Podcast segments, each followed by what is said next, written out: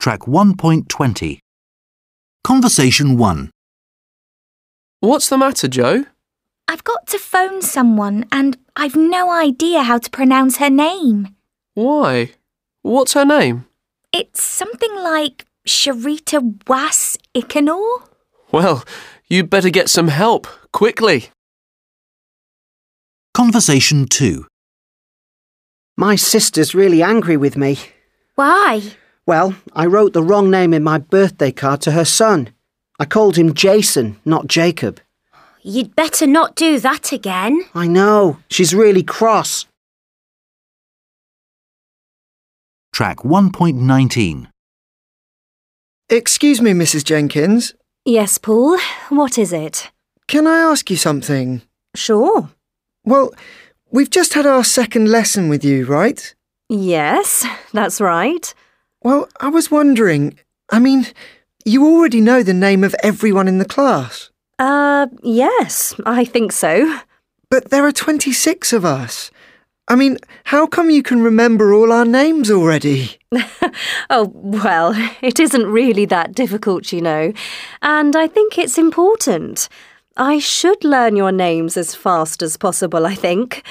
I'm the teacher, and we're going to work together a lot, aren't we? yes, but I mean, I'm terrible at remembering names.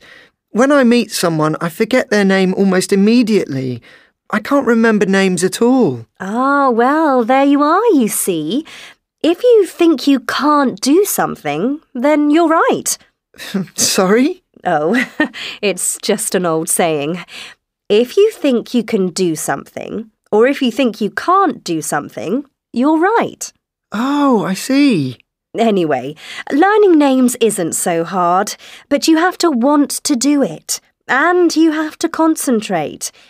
I mean, the first time I teach a class, I think a lot about names and remembering them. I concentrate on that. And there are little things you can do. Like what? Well, okay. If I tell you my name, you know, I say, I'm Maria Jenkins, then you should do something like you say, Hello, Maria, or Okay, yes, Maria Jenkins. You know, if you say the name of the person straight away, then it helps you remember. Yeah, I see. And you can do things like um, you can make an association. I do that a lot. I think, do I know other people with that name? Or does the name rhyme with something? Rhyme. yes, well, you're an example, actually. I mean, you're quite tall, right? Uh huh. So, yesterday, when you said your name, I thought, tall Paul. it helps. I mean, you can't always do it, but sometimes you can. All right. In the end, it's practice. I do it a lot, so I get better at remembering names. I don't like it if someone forgets my name, so I really should remember theirs. But you don't always remember, do you? No, of course not. Sometimes there's someone whose name I just can't remember. And then I say to myself, I really must remember her name next time. Yes, that's right. Well, Uh, look, I'd better go now. I've got another class in five minutes.